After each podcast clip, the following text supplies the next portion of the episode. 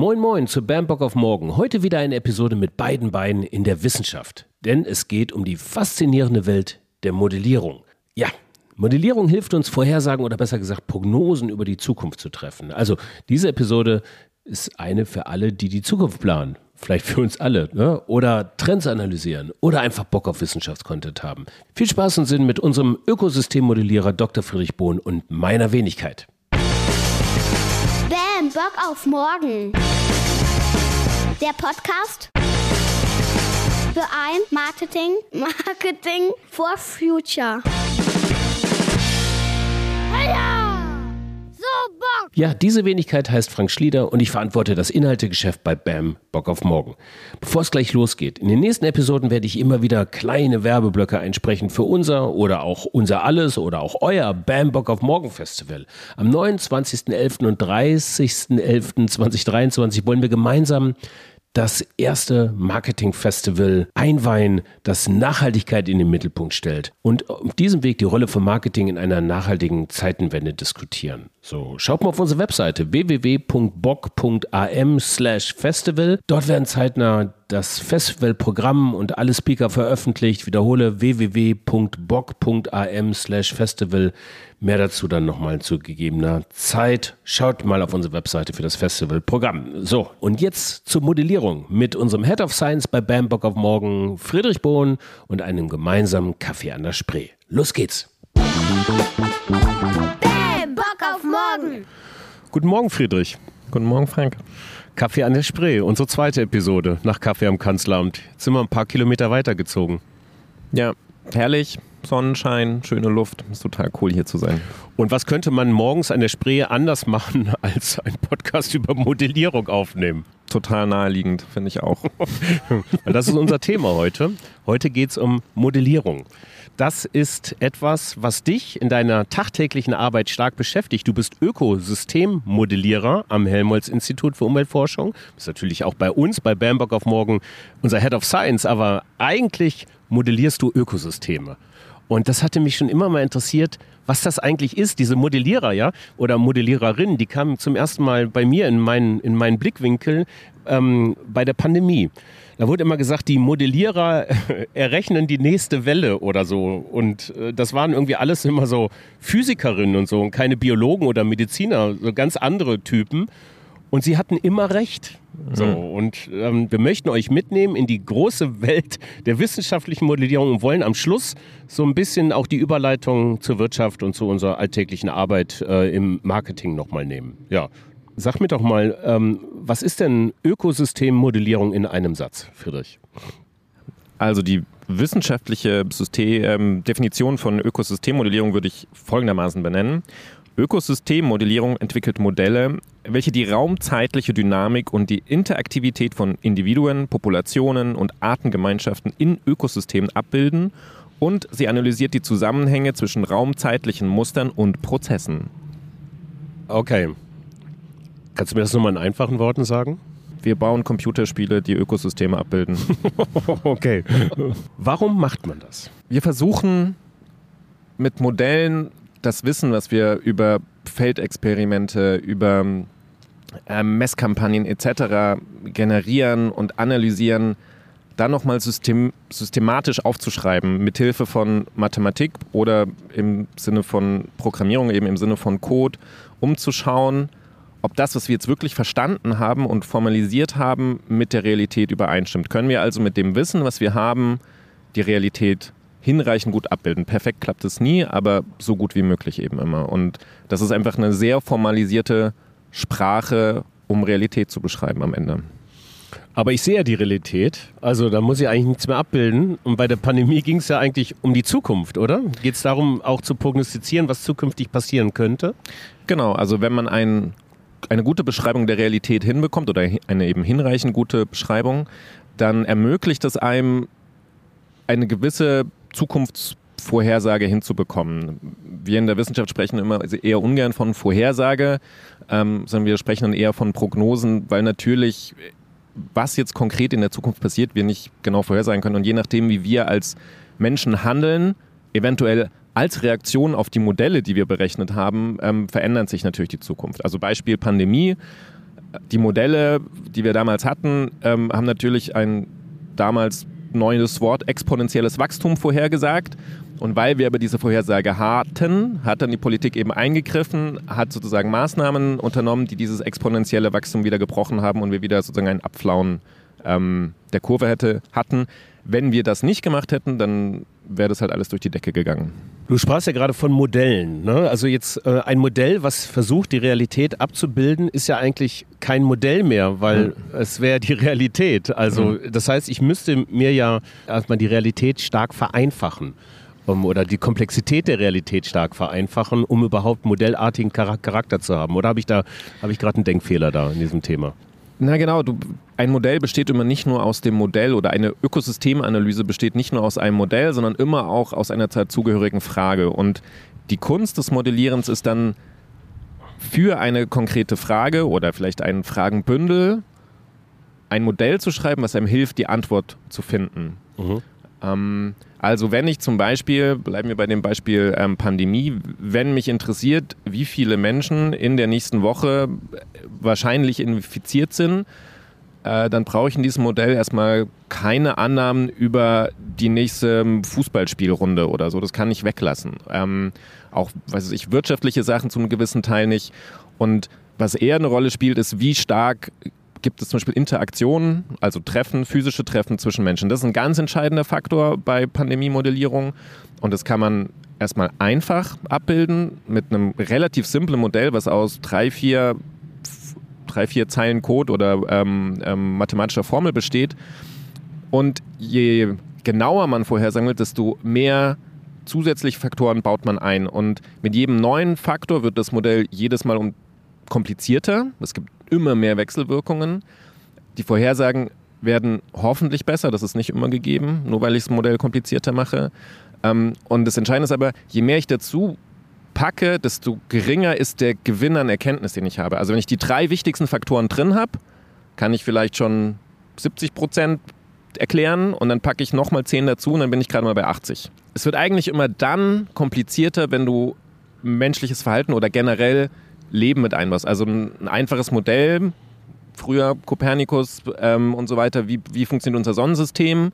Das ist knallharte Mathematik, da kann man über Jahrmillionen vorhersagen, wie sich Planeten um die Sonne drehen. Aber sobald halt Leben und Interaktivität zwischen Lebewesen reinkommt, wird es kompliziert. Deswegen ist die Ökosystemmodellierung auch so ein bisschen ein anderes Level in der Herausforderung. Ja, ja.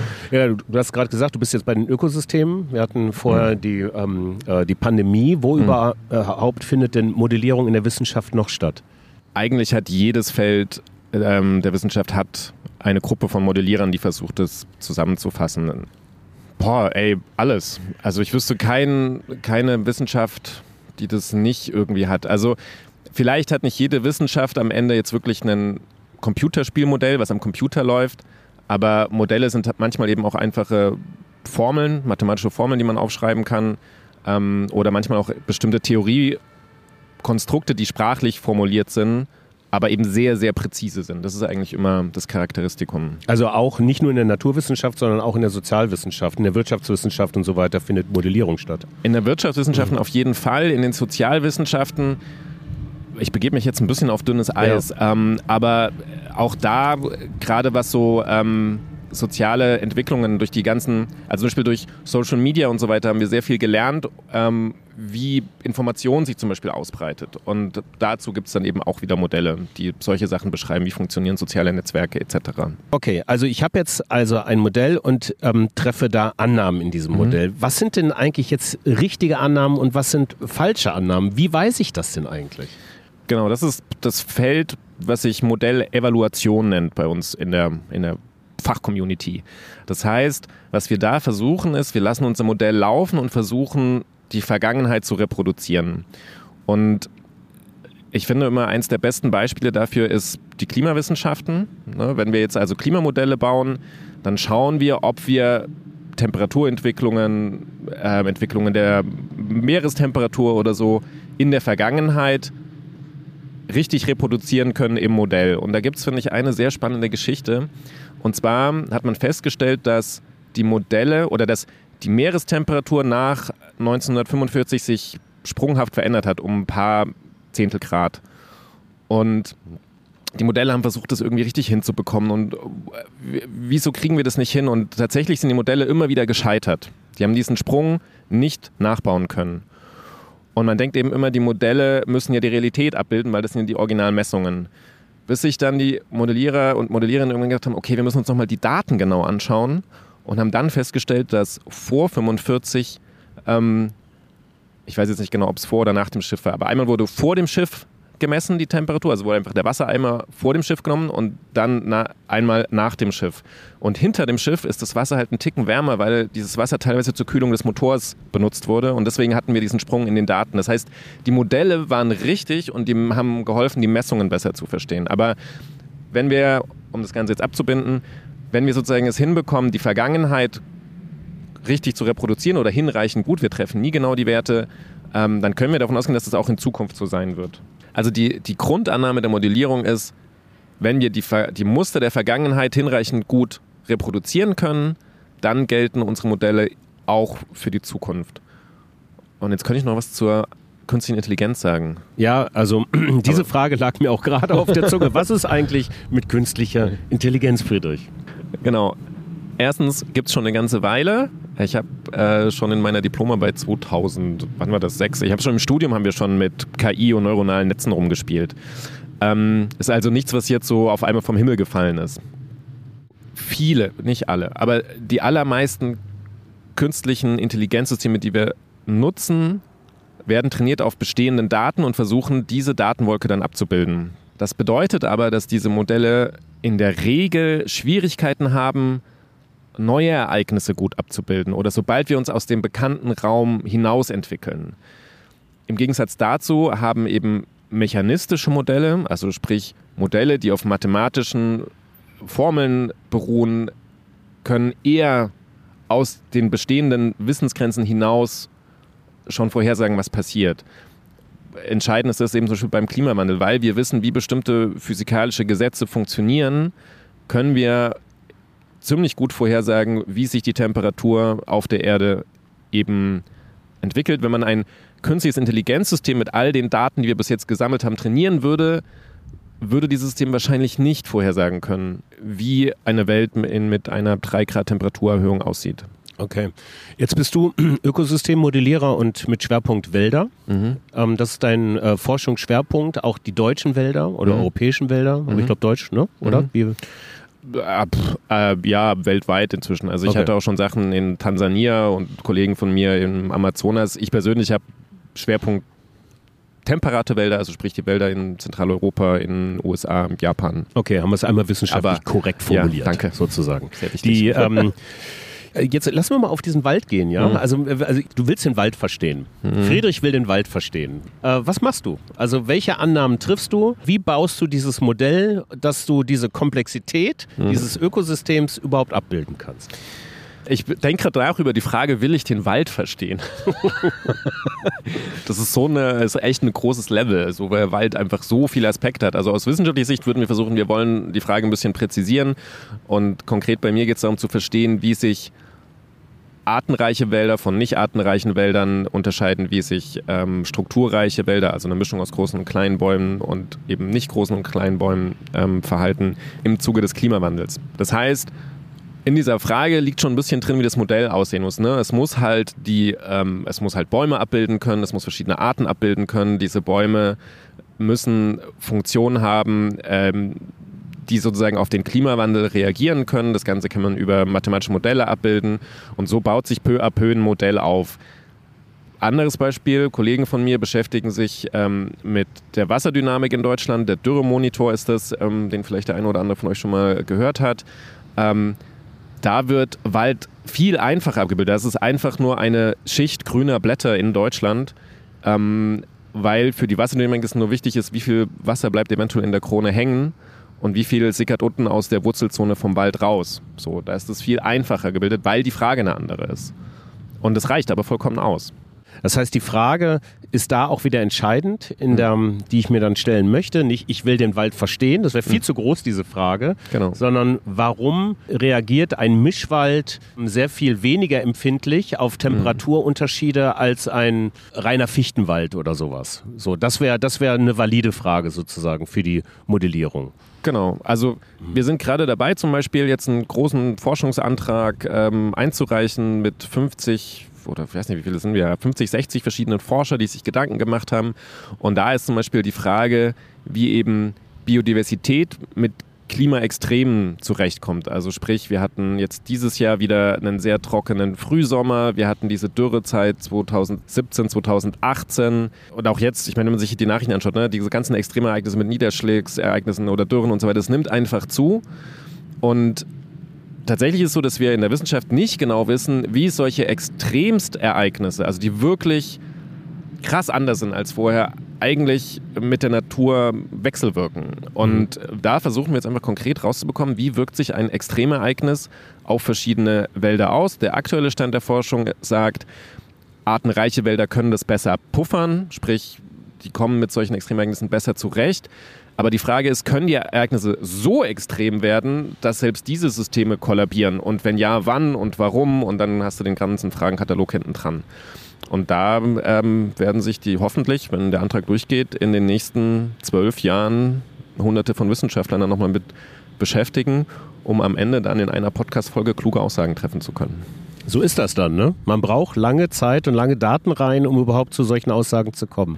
Das ist halt Um immer. vom Glauben ins Wissen zu kommen, sozusagen. Mhm. Genau, das ist halt immer der Unterschied bei diesen ganzen Debatten, dass halt, wenn ein Wissenschaftler sagt, dann ist es nicht seine Meinung, sondern es ist halt die Arbeit von Hunderten oder Tausenden Wissenschaftlern, die sich dann zusammen zu synthetisieren in ein paar Aussagen in der Diskussion, was halt bei einem Meinungsmacher oder Meinungsmacherin eben häufig nicht der Fall ist. Ja, ja. Da gibt es auch so einen Unterschied zwischen Korrelation und Kausalität. Mhm. Kannst du mich da noch mal kurz auf diesen Weg mitnehmen? Ja. Ähm, Bitte. Sehr gerne. Also, ähm, Korrelation bedeutet, zwei Dinge, die ich untersuche, verhalten sich ähnlich oder haben einen ganz klaren Zusammenhang. Und bei Kausalität kann ich erklären, warum das ist. So, das klingt jetzt immer noch sehr abstrakt. Machen wir es in einem konkreten Beispiel. Mhm. Wenn wir uns anschauen, die Entwicklung der Störche in Deutschland, also wie viele Störche leben in Deutschland, dann hat diese Entwicklung in den letzten Jahrzehnten ziemlich stark abgenommen. Und diese Entwicklung korreliert unglaublich gut mit der Entwicklung der Geburtenrate. Sprich, die Idee, dass der Storch die Kinder bringt, würde, hat eine hohe Korrelation, weil beide Entwicklungen sehr, sehr ähnlich sich verhalten. Aber natürlich gibt es, eine, gibt es keine Kausalität zwischen diesen beiden Sachen, weil natürlich der Storch nicht die Kinder bringt, sondern die Kausalität ist Kinder kriegen. Oder eben auch nicht. Und was dazu alles gehört. Und die Storchpopulation hat einfach keinen Einfluss auf ähm, das tatsächliche Kinderkriegen. Aber diese beiden Faktoren korrelieren. Okay, okay. Und das ist, ähm, wie gesagt, aber sehr wichtig, sowas nochmal zu erkennen, weil viel Hm. wird korreliert und eigentlich Genau. kausale, also die Korrelation wird kausal erklärt. Aber das ist eine sehr theoretische Folge heute. Irgendwie direkt mal aufstehen. Ähm, ja, aber, aber, aber so ist das doch. So begegnet mir das eigentlich, dass man eigentlich immer von Korrelationen irgendwie ausgeht und das irgendwie versucht als gegeben, also als kausal irgendwo so zu verstehen, oder? Ja, das ist ein argumentativer Fehler. Also nur weil etwas korreliert, heißt es nicht, dass es so ist. Und das Interessante ist, es gibt eventuell einen kausalen Zusammenhang, der nur bedingt eine Korrelation hat. Okay, kannst du mir da ein Beispiel Also, geben? Ähm, zum Beispiel, also ein kausaler Zusammenhang besteht zum Beispiel zwischen der ähm, Sonneneinstrahlung und der Temperatur der Erde. Mhm. Oh, jetzt werde ich, muss ich aufpassen mit meinen Klimawandelkollegen. Ähm, also, die, natürlich, wenn die Sonneneinstrahlung zunimmt, dann nimmt auch, die, ähm, nimmt auch die Temperatur auf der Erde zu oder ab, je nachdem. Auf langen Zeitskalen über Jahrtausende hinweg ähm, sieht man das sehr deutlich. Man sieht es aber auch in den letzten 100 Jahren. Ähm, die Korrelation ist aber extrem gering. Sprich, es gibt ein, vi- viele andere Prozesse, die diese Kausalität viel stärker überlagern, zum Beispiel CO2-Emissionen. Ähm, wohingegen halt die CO2-Emission mit der Temperatur sehr gut korreliert und eben auch einen kausalen Zusammenhang hat. Okay, verstehe das. Nur mal zurück auf deinen Wald kommt. Also auf deinen Wald vor allen Dingen. Ne? Hm, welche Szenarien baut ihr da jetzt eigentlich, was die Entwicklung der deutschen Wälder angeht?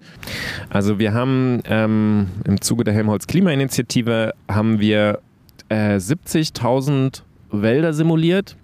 Ähm, vielleicht einen, einen Schritt noch zurück. Mhm.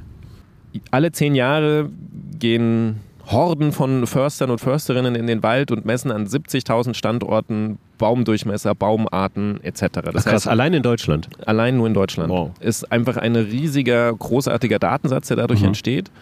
Und wir haben jetzt diesen Datensatz genommen und haben ihn in unser Computerspiel gepackt, tatsächlich. Also wir können sozusagen die Bäume, die die gemessen haben, digital in unserem Modell nachbauen, können wir uns auch anschauen, sieht dann eben aus wie ein Computerspiel.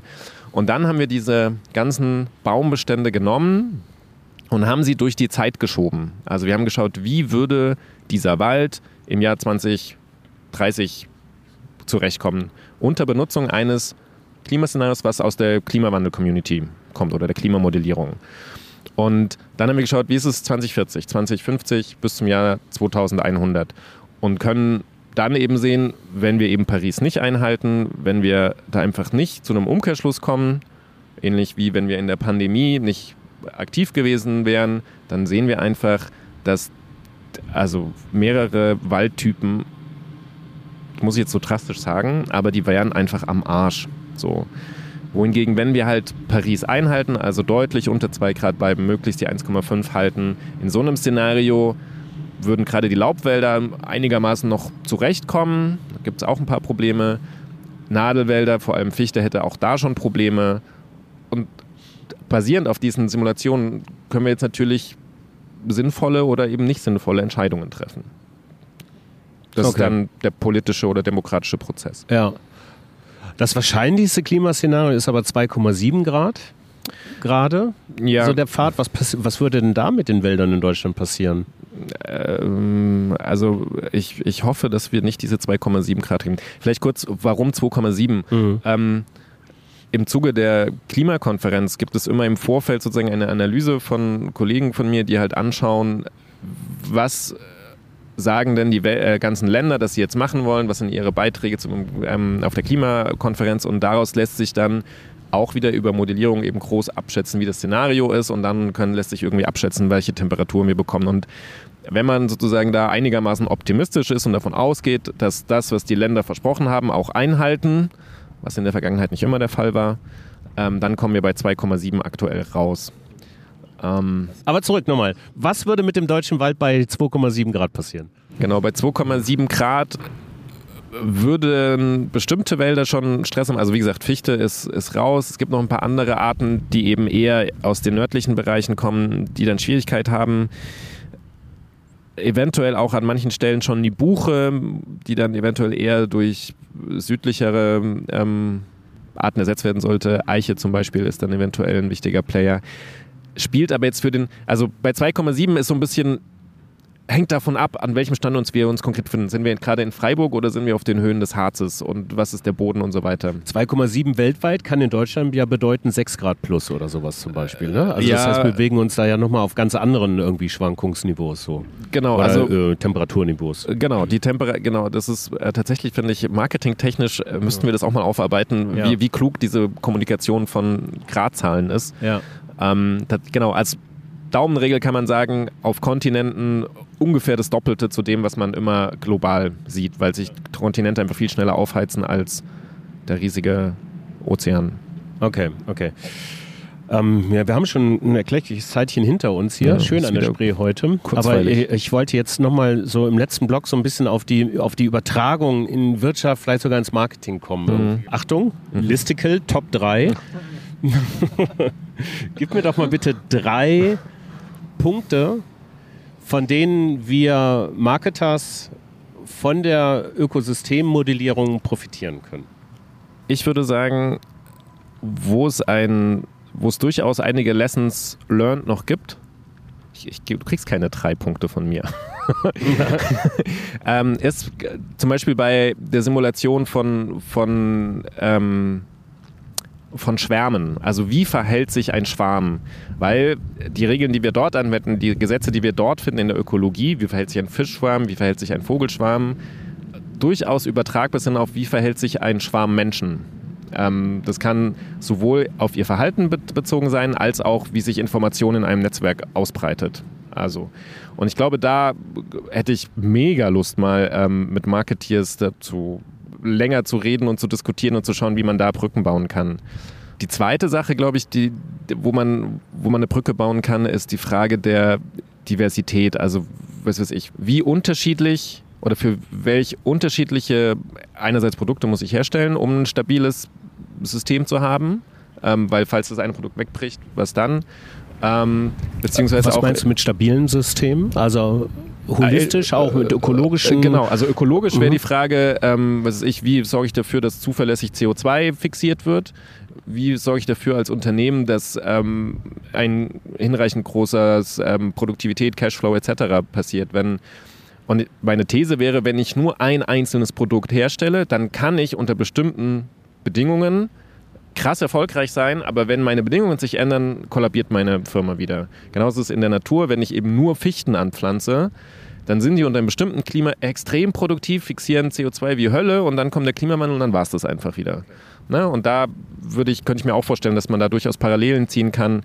Ähm und die dritte Sache, die ich jetzt noch sage, ist, glaube ich, das ist einfach eine krasse, coole Reise, die man da machen kann. Also weil weder ich als Ökologe jetzt irgendwelchen wirtschaftsstrategischen Sachen für ein ganz bestimmtes Unternehmen natürlich liefern kann. Aber ich glaube, in Diskussionen zwischen diesen beiden Welten, das kann unglaublich ähm, thinking out of the box am Ende werden, wo man sich auf ganz neue Ideen kommt, die, die wir hier im Podcast, auf die wir einfach gar nicht kommen. So, sondern das passiert halt dann in dem Dialog durch die Diskussion mit gemeinsam schlauen Menschen. Ja. ja. Okay, verstanden. Das war jetzt eigentlich echt nochmal eine sehr theoretische, also ziemlich, äh, ziemliche Flughöhe fand ich irgendwie. Bei ein, zwei Sachen musste ich da auch echt nochmal nachfragen. Hm. Ähm, Episode, vielleicht ist es die frische Spreeluft, die sowas, ähm, die sowas verursacht. Aber ähm, ja, das war unsere Episode über Modellierung. Ja. Wir ähm, machen jetzt Schluss und ähm, Friedrich, danke für die Zeit. Bis in vier Wochen. Danke, Frank. Ciao. Ja, das war sie schon wieder. Eine Episode mit beiden Beinen in der Wissenschaft. In der nächsten Episode geht es wieder um Marketing und Kommunikationspraxis. Bis dahin euch eine schöne Woche und auf bald. Ciao. Vergiss das Festival nicht. www.bock.am slash Festival. Danke. Auf Wiederhören!